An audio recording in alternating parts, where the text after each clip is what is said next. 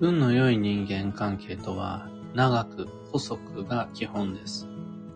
おはようございます。有限会社西企画、西俊久です。運をデザインする手帳、有機暦を群馬県富岡市にて制作しています。有機暦は毎年9月9日発売です。最新版のご注文を受けたまっています。放送内容欄のリンクをご確認ください。で、このラジオ聞く暦では毎朝10分の暦レッスンをお届けしています。今朝は、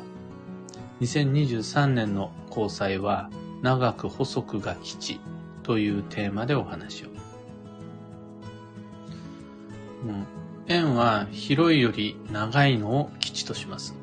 これは人間関係の運に最も強く影響する白く木器という木の性質を活かす上で欠かすことのできない基本です。2023年度は2月4日から節分の翌年2月3日まで9つある木の中で白く木器が最も強く働くので円は広いより長いのが吉。この基本法則が通常の年以上に大切になります。まあ、とはいえ、本当の理想は広くて長い円がベストです。そういうのを豊かな人脈って呼ぶんだと思います。広い世間関係の中で、より多くの人と長くよ、良いご縁を続けることができたら、それこそが目指すべき最上の幸運です。ただ、現実的に考えた場合、縁とは広がるほどにつながり続けるのが難しくなります。関わるすべての縁と一定の関係を維持することができるほど、潤沢なお金と時間、労力、情熱、アイデアを持ってる人は、ほんと少ない、わずかだと思います。で、十分な能力、才能があったとしても、広くて、かつ良い縁を長く続けるって、本当もうそれだけで疲れちゃうぐらいです。なぜなら、縁だけが僕たちの人生の課題じゃないから、自らの成長や仕事や日々の雑事、家事、子育て、いろいろなやんなくちゃならないこと他にもいっぱいあるから、持っている自分の能力を全て縁のみに投資するわけにはいかないじゃないですか。そうすると、広く長いっていうの、それを条件にしちゃうと、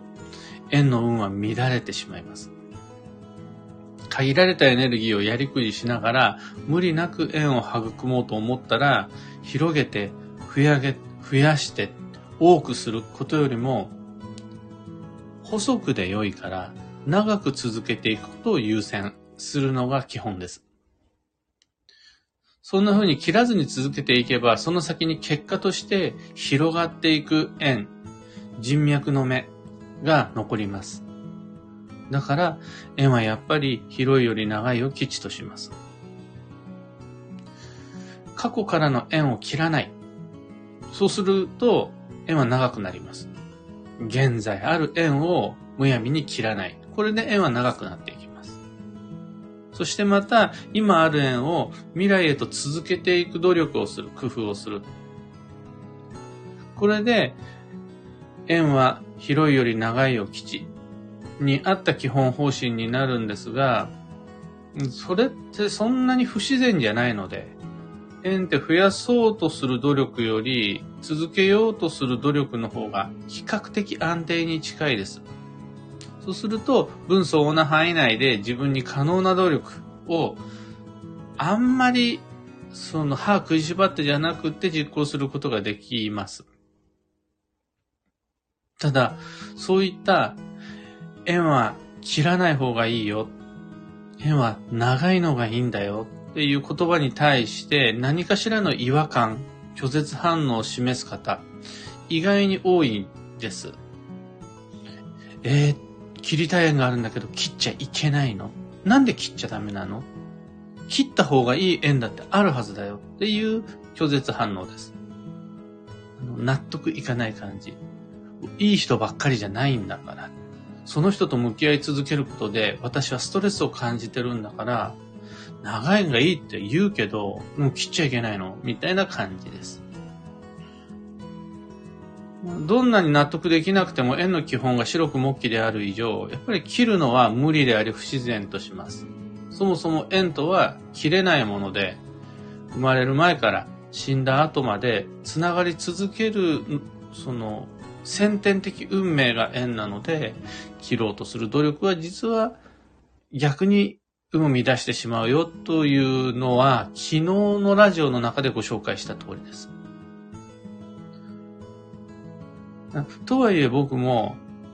もう、黙って白く木器の基本を守りなさい。縁を切ってはなりません。続けることだけが正解です。みたいな風に言うつもりはなくって、一回、その違和感、拒絶反応を深掘りして、どっかに誤解がないか確認してみてください。よくあるんです、誤解が。で、言いたいです。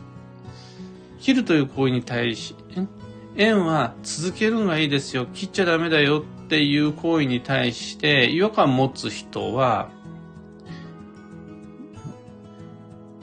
縁を続けるとは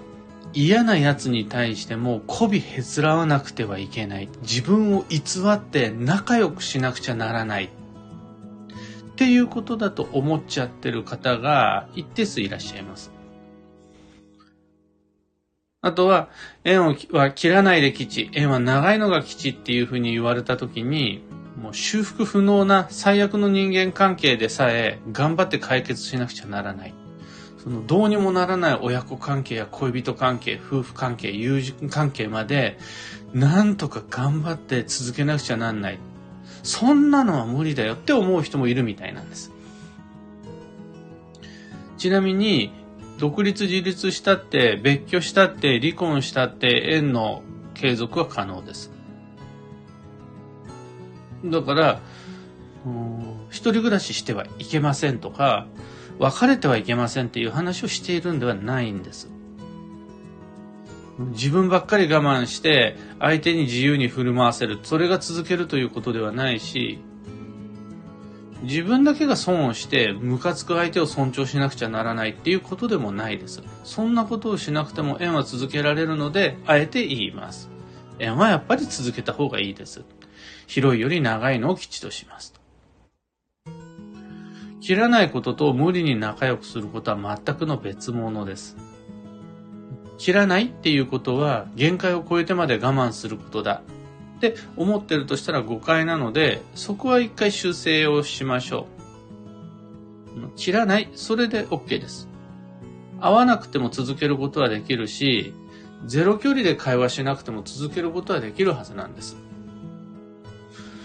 自らの判断で縁を切るための具体的な行動を取る必要がないって言ってるだけです。相手が切ろうと努力するそれに対して強引に止めに入る必要も全くないっていうことです。だから嫌な奴に媚びを売らないで吉です。でも切らないで吉です。合わない人と無理に仲良し気取る必要なしです。でも切らないで吉です。修復不能な人間関係ってあります。でも切らないで吉です。自分ばかりが気使うわけじゃなくて、ただ切らないで吉という感じ。その、そういった中途半端な縁に対して居心地悪い感覚、もやもやするっていう人もいると思うんですが、そこでうさばらしのように、えー、もう切っちゃえってやらないのが吉です。縁を切る切らないの判断は自分ではなく相手に任せちゃうのが無難です。それやったところで繋がってる縁は切れないし、繋がってない縁は繋げられないので、そこの努力は少なくとも自分自身でやらない方が費用対効果が高いです。縁の運を伸ばそうって考えた場合、全員と、この世界の全員と繋がるわけにはいかないでしょう。また、繋がっているわけでもないです。そうすると今ある縁を大切にするのが重要になると思うんですが、その時に、実は今自分が知ってる人、スマホの中にアドレスが控えてある人、とは日常的につながっている人全員が大切なわけじゃないじゃないですか。この世界の全ての縁を等しく大切にするのはお金と時間と労力が足りなすぎます。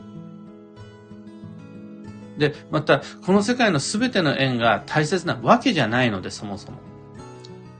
でそうすると手持ちのエネルギーの範囲内で世界の縁と向き合おうと思ったら、大切な縁は大切にするのでいいと思うんです。ただ、その他の縁は切らないことが大切になってくるわけです。で、なった時にポイントが、うん、円は広いのより長い方が吉。で、そのためには太くより細くっていう意識が重要になってきます。本当により良い人脈を育て、円の流れで運を上げようと思ったら、僕たちが意識しなくちゃならないのは、太くなりすぎないようにしよう。細く、長くを意識しよう。になったりします。例えば、大好物の松茸も3日連続で食べるとありがたみが減ってくるんです。でも、年に一度の松茸であるならば、10年も20年も30年も大好きな松茸で入れられ、入れられたりします。そして自分にとってその松茸が大切なんであるならば、3日連続で食わない、食べないようにしましょう。それが松茸との縁の維持管理の仕方だよ。これが縁は長く細くという考え方です。つい松茸が口に出てしまったので、松茸例え話にしましたが、これは相手が人であったとしても、場所であったとしても、行動であったとしても全部同じです。もう太く太く太くっていう、しようと思うと、どうしても全ての縁を大切にすることができない以上、どっかでしわ寄せが出てきちゃいます。そうすると今度、円の長さの方が不安定になります。なので、2023年度、円の流れによって運を上げようと思ったら、その向き合い方の基本方針は、長く細く。どうやったら長くする、なるか。そのためにはどう細くしていくかがポイントとなります。今朝のお話はそんなところです。今ご紹介した内容は、有機暦2023の21ページにもコラムとして簡潔に短くまとめておいたので、そちらも眺めてみてください。そっち読むんだったら10分かからない、あの、3分ぐらいで読めちゃうコラムコラムです。2つ告知にお付き合いください。1つ目が、有機暦ユーザーのためのオンラインサロン、運をデザインする暦ラボに関してです。昨日は2023年6月の基地保育強化月間へ向けて、基地方位の効能を3倍にする方法をご紹介しました。スパ、グルメ、ショッピング以外にもある、この倍増、3倍増の必殺技をだいたい15分くらいの動画でご紹介しているので、ラボメンバーの方、空き時間にご確認ください。二つ目の告知が開運ドリルワークショップ2023に関して、時期、方位の吉凶や運勢をヒントにここさえ押さえておけば自然の流れに乗れる、そういう12ヶ月の行動計画完成しますよっていうワークショップです。Facebook グループを利用したオンラインでの講座です。2023年2月3日までご視聴ご参加いただけます。料金は2500円。年月日時まで揃えた理想の基地保育旅行計画からまず一緒に立てていきましょう。サロンもドリルも詳細のリンク先や放送内容欄に貼り付けておくので、興味のある方はそちらから飛んでみてください。さて、今日という一日は2022年12月3日土曜日。